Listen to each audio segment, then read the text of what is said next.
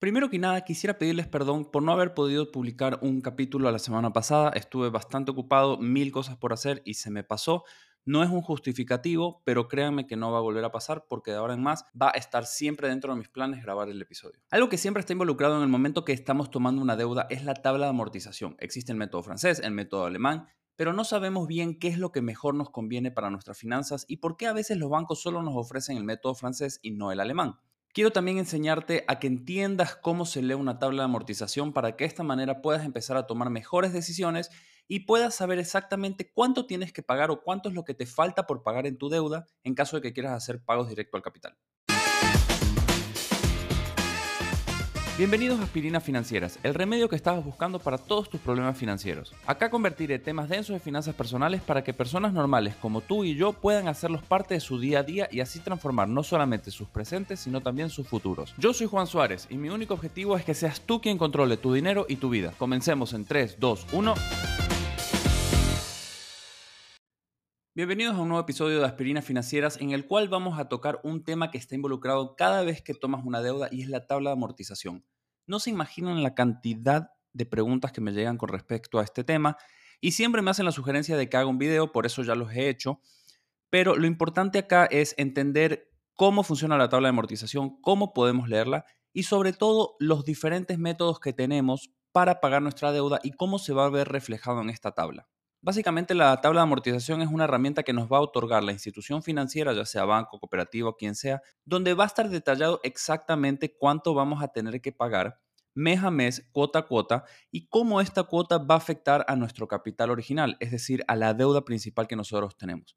Cuando tú agarras la tabla de amortización, vas a ver muchísimas columnas, vas a ver muchísimos números y sobre todo muchísimas filas dependiendo de la cantidad de años que tengas esa deuda. Por ejemplo, para una deuda hipotecaria, si la, estás tomando a 20 años, vas a ver 240 líneas llenas de número, pero estas líneas obviamente tienen una explicación, cómo vas a ir pagando esta deuda y cómo se va a ir reflejado. Normalmente en la primera fila vamos a ver la fecha o el mes que, en el cual esa cuota o esa fila va a estar afectando. Luego, siempre vemos el capital que estamos adeudando. Es decir, si tú tomaste una deuda de mil dólares, vas a ver mil dólares y cuando apenas pagues la primera cuota, vas a ver que esos mil dólares van decreciendo. Lo que tienes que tener presente es que en esa columna nunca vas a ver el interés que estás pagando. Es decir, si tú en algún momento quieres agarrar ese capital o tienes mil dólares o 900 dólares o lo que falte pagar por tu deuda y tú la quieres pagar tú solamente tienes que pagar eso que está en esa columna. En este caso vamos a suponer que es 900 dólares. ¿Por qué? Porque los intereses nunca los vas a ver reflejados en tu capital adeudado. Luego vas a ver el monto de la cuota, supongamos que sean 100 dólares, y después vas a ver que tiene una columna que dice capital y una columna que tiene intereses. Normalmente eso, eso es una tabla estándar, entonces puede ser que varíe un poco, pero vas a ver que la cuota va a estar dividida en capital y en intereses. Esto pasa porque como ya sabemos, las cuotas están divididas en intereses y en capital. O sea, la cuota como tal no paga el 100% del capital porque obviamente el banco se está asegurando de tener una ganancia y lo toma de las deudas. Hay un mito muy común que me llega mucho por las redes o me llegan mucho en comentarios que dicen que lo primero que se paga en una cuota, en una deuda, es el interés. Pero si uno se pone a pensar esta teoría o este mito, si tú solamente con las cuotas pagas el interés, el capital adeudado nunca va a bajar. Si el capital adeudado nunca baja, vas a pagar intereses toda tu vida. Entonces, ¿qué es lo que pasa? La cuota al estar dividida una parte en capital y una parte en intereses va a hacer que de a poco tu capital adeudado vaya bajando y la cantidad de intereses que pagues va a ser cada vez menor. Obviamente vas a terminar pagando bastante intereses, pero de esta manera vas a ir eliminando la deuda. Entonces, el mito que dice básicamente que al principio solamente pagas intereses es completamente falso. Lo que sí te voy a dar la razón es que al principio vas a pagar muchísimos más intereses y vas a pagar la mayor cantidad de intereses que, de, que al final de la deuda. Entonces, ¿por qué? Porque el banco se está asegurando primero recuperar su dinero más rápido. ¿ya? Supongamos que tú tienes mil dólares y estás pagando 100 dólares o 100, 100 dólares en cuotas todos los meses.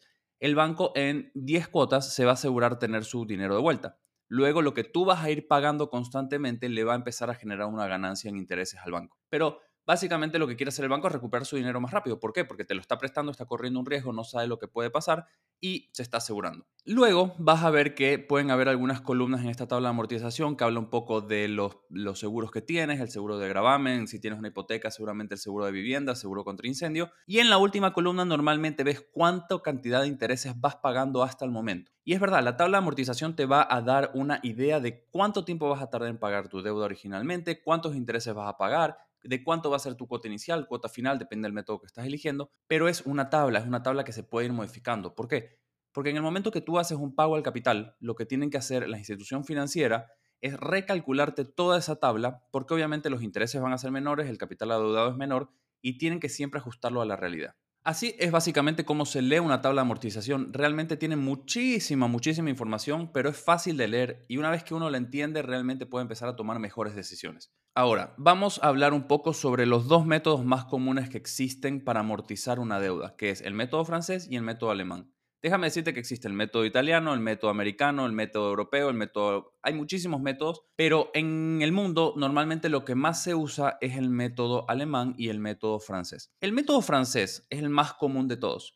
Básicamente lo que tiene es una cuota fija durante todo el tiempo que estás pagando la deuda y lo que va a pasar es que al principio vas a pagar, supongamos, 90% intereses, 10% capital y en la otra cuota vas a pagar 89% 89% interés, 11% capital y así va a ir subiendo. Es decir, es una balanza que se va a ir cambiando lo que estás pagando y vas a terminar pagando la última cuota, vas a terminar pagando muchísimo más capital que intereses. Es por esta razón que las personas creo que creen que al principio estás pagando solo intereses porque obviamente ves reflejado eso, que solamente estás pagando intereses y la cuota o la deuda no está bajando como tú esperas. Entiendo la confusión, pero tienen que entender que eso no es así porque matemáticamente si no, no podría salir nunca de una deuda. luego tenemos el método alemán. El método alemán lo que tiene es que empiezas con una deuda alta, mucho más alta que el método francés, pero es una cuota variable. ¿Qué quiere decir? Que la primera cuota, supongamos que sean, en vez de mil dólares como es el método francés, sean 1500. Esa cuota va a ir bajando mes a mes. Vas a terminar pagando una cuota capaz de 200 dólares y esto hace que al principio pagues muchísimo más capital. Entonces, obviamente, como empiezas pagando muchísimo más capital, al final de todo este proceso vas a pagar menos intereses. Que al final del día es algo que todos queremos, pagar menos intereses para no darle tanto al banco, salir lo antes posible de las deudas y que no nos afecte tanto. Y las personas se suelen quejar mucho de por qué los bancos solamente me están ofreciendo el método francés y no me meten y no me ofrecen el método alemán. Bueno, porque realmente no hay nada que diga que te tienen que ofrecer los dos. El banco puede ofrecer lo que, se, lo que quiera, y existe también una razón por la cual, bien, bueno, la razón principal es que obviamente con el método francés van a ganar mucho más dinero y los bancos al final del día son una institución privada que pueden hacer lo que quieren, te pueden ofrecer el servicio que quieren, no hay, o sea, no hay algo que les digas tienes que ofrecer los dos, pero el problema es que muchísimas personas están sobreendeudadas. ¿Y qué hace esto? No pueden calificar a créditos cuando los necesitan. ¿Y por qué pasa esto? Porque normalmente para los bancos tener un adeudamiento saludable es tener aproximadamente 30% de tu ingreso mensual destinado al pago de deudas. Ya sea que sea tarjeta de crédito, un, tu auto, un teléfono, una casa. Entonces lo que van a hacer ellos es agarrar el ingreso de tu hogar. Si es que estás casado, si eres soltero, obviamente solo van a agarrar tu ingreso y van a decir, ok, tú ganas 3 mil dólares al mes y, está, y no tienes ningún tipo de deuda, perfecto, estás dentro de ese 30% que nosotros estamos buscando. En el momento que tú empiezas a tener deudas, ese 30% se va a ir llenando, se va a ir copando. Y supongamos que tú tienes una deuda de un auto, tienes tarjetas de crédito, estás pagando un teléfono, pero quieres aplicar una hipoteca, lo que va a pasar es que van a agarrar todas esas deudas y van a decir, ok, si tu ingreso es 3 mil dólares y tú tienes un endeudamiento de, por ejemplo, mil dólares, estás en 33%. ¿Qué quiere decir esto? Que el banco va a decir, no tienes espacio para que yo te preste dinero. ¿Por qué? Porque según yo, según mis políticas y según lo que nosotros creemos los bancos, máximo debes tener un 30% de tu ingreso destinado al pago de las deudas. Como no lo tienes, yo no me voy a arriesgar a prestarte dinero cuando estás superando ese, ese rango. Es por, esta es una razón por la cual los bancos siempre te dan el francés. Pero seguramente te estás preguntando, pero si no me acabaste de explicar nada. Bueno, cuando ellos te dan el método francés, como vimos hace un ratito, o como te dije hace un ratito, ese método te va a dar una cuota fija durante todo el proceso. Y normalmente esa cuota es mucho menor a la del método alemán. Supongamos que tú tienes una hipoteca de 100 mil dólares al 9% por 20 años. Más o menos tu cuota va a ser de 900 dólares. Si tú la tomas por el método alemán, vas a pagar más o menos 1.300 dólares al principio. Es verdad que al final vas a terminar pagando muchísimo menos, pero tienen que pasar aproximadamente 10 años para que estén igualados en la cuota. Entonces, cuando las personas van y le dicen al banco, quiero una hipoteca, el banco va a ir por la opción más fácil para que tú puedas calificar, puedas acceder a ese servicio y los bancos puedan tener plata. Si tú le dices, quiero que me des el método alemán, en el momento que ven tus ingresos, seguramente van a decir, mira, para el método alemán tú necesitas empezar con 1.500 dólares, que eso significa el 50% de tu ingreso, en, en, este ejemplo que estamos haciendo de 3.000 dólares. No te lo van a prestar. Aunque tú le digas, no, pero igualmente yo te voy a hacer pagos al capital y demás, no te lo van a prestar porque ellos se basan en esa regla de que el 30% es saludable, más no te van a prestar. Entonces, nuevamente, con el método francés, ellos sí te van a poder prestar porque van a decir, ok, estás dentro del rango que nosotros creemos saludable y puedes hacer esto. Luego, si tú quieres pagar adicionales, luego si tú quieres hacer lo que sea, bajar tus gastos y tener más dinero disponible, es tu problema. El banco ya no se ocupa de eso. Y te soy sincero, a mí me pasó algo así. Yo estaba sacando mi hipoteca y me dijeron, ¿sabes qué? Te podemos prestar máximo esto. Y yo le digo, bueno, pero por ejemplo, supongamos que vamos a 15 años. ¿Cuánto sería la cuota? Y me había subido unos 200 dólares, supongamos. Y le digo, bueno, vamos a 15 años. No, es que usted no, no, no aplica. Y le digo, pero ¿cómo no aplico? Si, si no tengo gasto, o sea, no tengo tanto gasto, puedo pagar eso y, puedo hasta pagarlo creo que en 10 años. No, es que usted no aplica por el 30%. Y ahí entendí todo. Los bancos siempre se quieren asegurar de ese 30%. Por más de que yo les diga, yo no gasto y a mí me sobra el 90% de mi sueldo, ellos no tienen forma de comprobar eso. ellos solamente se basan en lo que existe en el buro de crédito, lo que existe en tu historial crediticio, cómo te estás pagando, porque eso refleja cómo tú te comportas ante las deudas y demás. Esa es la parte que tienes que entender. Los bancos no es que te ofrecen el, el método francés solamente porque ellos quieren, sino porque también se están asegurando de que tú le devuelvas su dinero, se están asegurando que tú tengas un endeudamiento saludable considerado para ellos, Obviamente para mí saben que tener una deuda no es saludable, pero eso ya es otro tema. El tema es entender cómo funcionan los distintos métodos y cómo leer la tabla de amortización. Entonces, obviamente estos métodos se van a ver reflejados en la tabla de amortización y si comparas una tabla de amortización vas a ver que capaz con el método alemán vas a pagar un poco menos de intereses al final del día, pero vas a empezar pagando muchísimo más dinero al principio. Mi consejo es que si igualmente tú quieres pagar dinero adicional al capital, quieres pagar tu cuota, tus deudas muchísimo más rápido, Simplemente agarra el método francés, califica y si tú puedes pagar más y sabes que puedes pagar más, paga más, ahorra para hacer esos pagos adicionales. Pero ¿qué es lo que pasa? En el caso de que tú veas que no puedes un mes pagar ese adicional que no es obligatorio, simplemente no lo pagas y cubres otros gastos, otras cosas que tienes que hacer.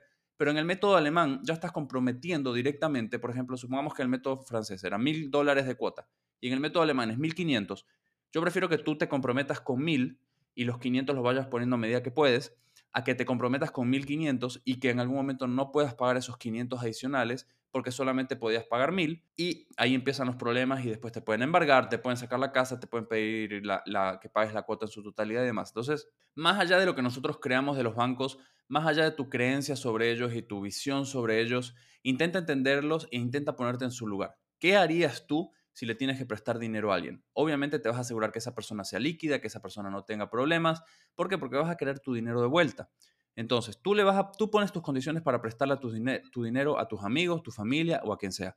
Los bancos también. Pero por lo menos con este capítulo espero que te haya quedado un poquito más claro de cómo funcionan esos diferentes métodos, por qué los bancos normalmente te ofrecen el método francés y cómo se puede leer esa tabla de amortización, que a veces es un poco complicada de entender. Y ahora para despedirme te pido que compartas este capítulo y por qué no el podcast entero con esas personas que sabes que necesitan una mano con sus finanzas. Puntúalo también con la mejor puntuación posible, así la plataforma le da un poco de amor y lo muestra a personas que de otra forma no podrían escucharlo y sin duda sígueme en Instagram como juan.suáreztr, donde doy cápsulas diarias para que puedas mejorar la relación con tu dinero. Nos vemos en el próximo episodio.